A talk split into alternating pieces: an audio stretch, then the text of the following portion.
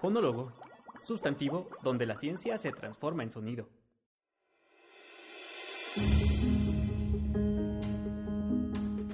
El cielo se ha tornado gris. Los relámpagos no se hacen esperar. Sin embargo, la lluvia se ve más densa de lo normal.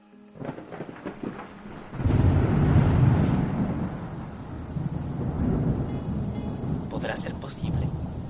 Escamas y aletas decoran esta precipitación sin igual. Un momento que pasa directo a la antología popular de la leyenda. Lluvia de animales. Este fenómeno se ha registrado en diferentes textos, incluso anteriores a la Edad Media. Usualmente, las crónicas se refieren a peces que caen del cielo, pero ha habido todo tipo de casos inusuales. Al sur de Sri Lanka, durante la temporada de monzón en 2012, llovieron decenas de kilos de camarones. Por su parte, el 7 de septiembre de 1953, cayeron del cielo centenares de ranas en Massachusetts, Estados Unidos.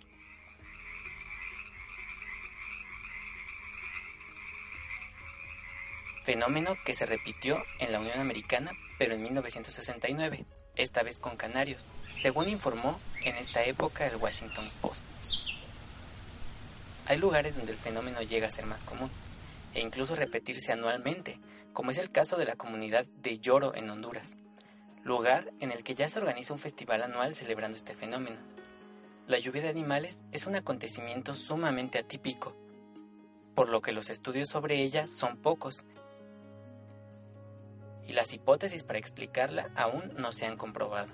La meteorología, ciencia que se dedica a hacer estudios formales del ambiente atmosférico, ha arrojado respuestas para responder la interrogante de la lluvia de animales. La más aceptada entre la comunidad científica es aquella que le adjudica las peculiares lluvias a las trombas, grandes remolinos que levantan las aguas superficiales, levantando los animales y dejándolos caer a cientos de metros de su lugar de origen. De cualquier forma, aún no se sabe a ciencia cierta qué es lo que sucede, y aún no se explican los casos en los que la lluvia solo contiene animales de la misma especie.